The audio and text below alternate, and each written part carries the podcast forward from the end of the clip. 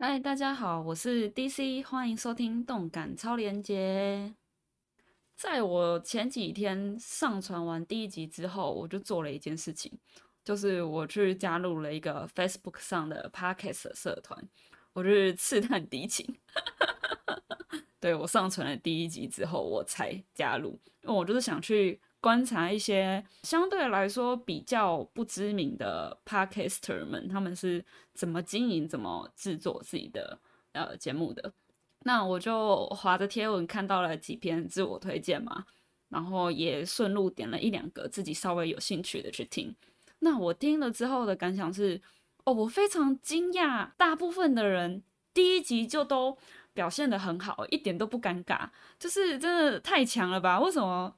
我对着一个无机物讲话，其实 我直到现在还是很不能习惯。我常常录好几次音，然后就是我我录自己录音录到一半，我就讲不下去，那我就按暂停休息一下，回来重听刚刚录音档之后，觉得 也也他妈太糟糕了吧，然后又把它删掉，又重录，这样子就是我每一次一集会重复这个行为非常多次。讲话不尴尬之余。我发现还有一件事情，就是大家都有片头曲诶，没有片头曲就好像你在 podcast 上面输在起跑点一样，所以我也试着做了一首片头曲。来，音乐下。哒啦哒哒哒哒啦哒哒哒哒哒啦哒哒哒哒啦哒哒哒。哦，这是我的自创歌曲。也许，也许之后会有热心的观众帮我编个曲啊，加个和弦什么的，让它变成一首更赞的自创歌曲。回归到这次的标题呢，这是一个很钓鱼的标题，但其实我是要来分享我之前看的一本书，书名就叫做《如何做出爆红 Podcast》，以及顺便跟大家一起定义一下我这个节目的走向大概是怎样，不然听众其实对于我的节目应该是蛮。无所适从，就不知道这个人要来干嘛。其实我我没有要做一个爆红的 podcaster，我现在在走的路是失败为成功之母的失败的那个 part。好，那接下来就来跟大家说一说这本书吧。在很前面，他有提到一个方法，而且也算是蛮核心、蛮基本的，叫做十字描述法。就是你要用十个字去定义自己的 podcast。我觉得我的节目就是关于 DC 的日常想法记录，然后一些宅宅话题呀，就是我看一些动画漫画的感想，然后一些时事的观点，以及我奇怪的幻想，还有生活上的小发现。其实以这本书的标准来讲，我的这个定义是非常不聚焦的。它其实是希望你可以为你的节目做到。呃，非常聚焦的定义就是，比如说你是一个瑜伽老师，那你的 podcast 就是谈论关于瑜伽的事情。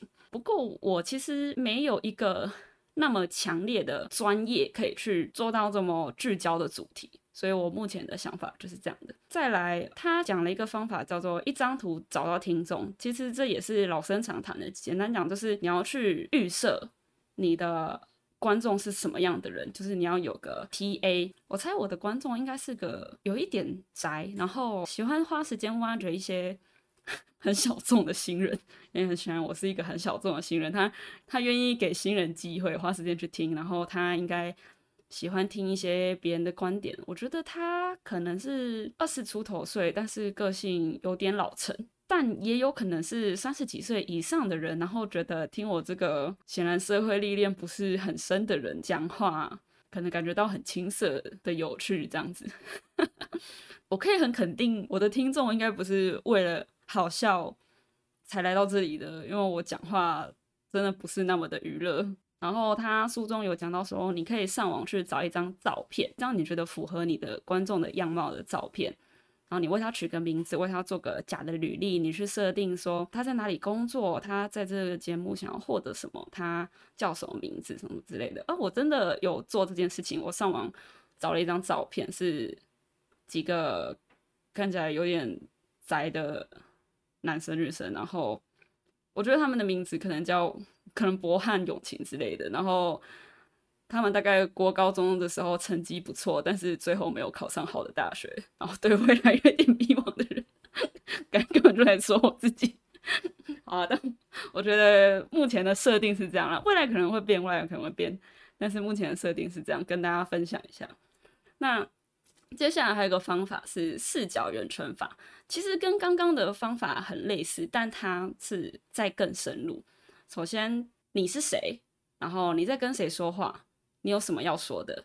以及你希望对你的观众造成什么样的影响？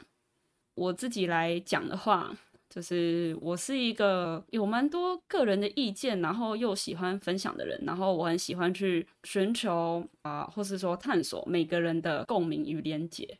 我自己的经验是，我在听 podcast 或是我看一些。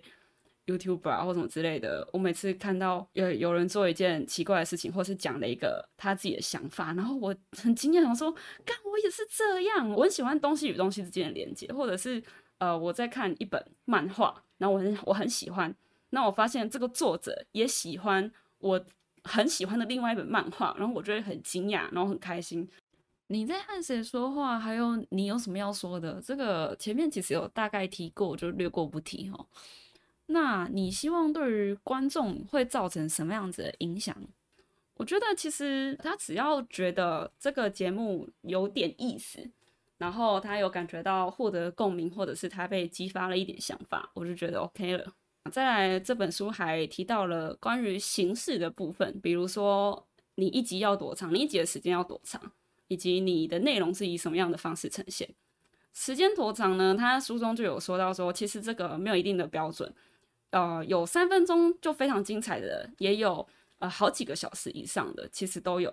那就我自己的观察，我发现大家喜欢的时间其实是在半小时以上到一小时出头左右。大家在听 podcast 的时候，多半都是处于一个他其实是在做一件比较机械性的事情的状态，比如说开车，比如说通勤什么的，就是他的眼睛需要看，但是他的耳朵是空着的。如果时间太短的话，容易让他工作有一种打断的感觉，或甚至他是需要手动把软体打开来点开去按下一集，那其实就非常的不方便。可是我现在可能还做不到那么长，所以我我目前的目标就是有点算是做一个 podcast 界的泡面番，就是每一每一集都不会太长。接下来关于内容怎么呈现，他说有分两种，一种是人们在聊天，一种是人们在说故事。人们在聊天的话，又分成说你是一个人讲话，像我这样一个人侃侃而谈，或者是你是问与答，那就是采访的形式，或者是你是对话。对话真的是最多的类型，就是大家喜欢找。呃，三五朋友，然后一起录一个 podcast 这样子。说故事的话，就是有点类似你在 Facebook 上面乱的话，会看到那种影片，就是他会讲那个都市传说，好像国外还蛮流行线索推理的那种 podcast。接下来书最后面是讲到建立听众的部分。这也是我觉得最难最难的部分。书中有提到一个东西叫游击行销，它的意思是成本较低但参与度较高的行销方式，回应他的留言啊，然后或者是 IG 上的 take 跟转发，你让观众觉得说你是有看到他的，你是有回应他的，那他需要投入的时间就很高，可是他不太需要花很多钱。这个对于比较零散啊、比较小型的企业来说是比较友善的方式。其他的行销方式，比如说你要走入群众，你去参加一些社团啊。比如说，如果我的节目在讲多肉植物，那我就去渗透很多多肉植物的社团，然后就可能就会有人说：“这个我在多肉植物社团看过的那个人，他居然有在做 podcast，我来听听好了。”他有讲到说啊，要去思考观众在哪里获得讯息，以及观众会如何跟其他人互动哦，这个真的很难，因为。我真的完全想不到我的观众会在哪里获取讯息诶，就是除了他在 App 上面乱点之外，他还会从哪个地方知道我的存在？因为很显然我也不会，我也不不可能被什么大咖推荐之类的，所以我真的我真的不知道他会在哪里知道我，我真的不知道。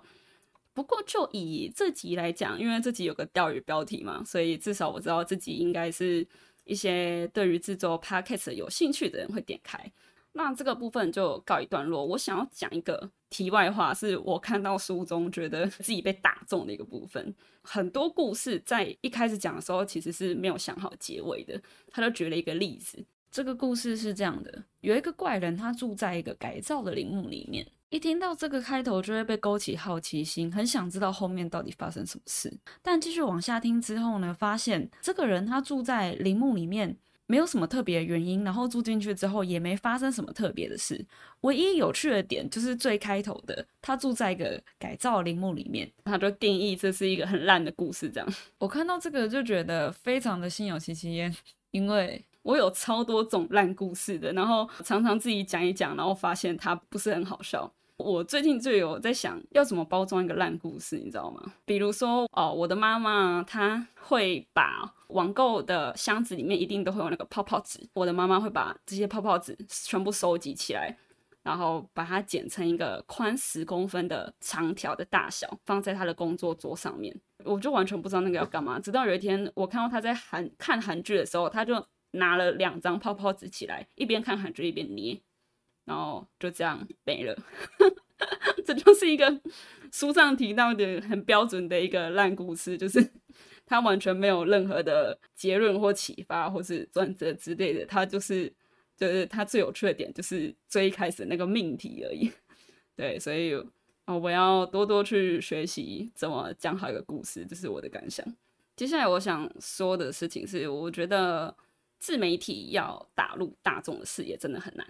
把内容做好就已经很难了，曝光给大众更难。那你要留住观众更是超级超级难，特别是 podcast，因为它是一个占用时间的东西。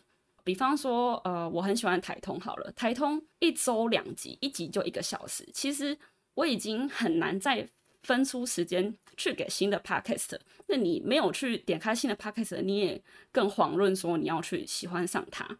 我在想，这几点进来听的人，可能很多都是想做 podcast 的人吧。有些人可能很想出名，有些人可能只是做个记录、试个水温什么的，或者是像我这样，其实其实其实也不是真的很想好自己要干什么的。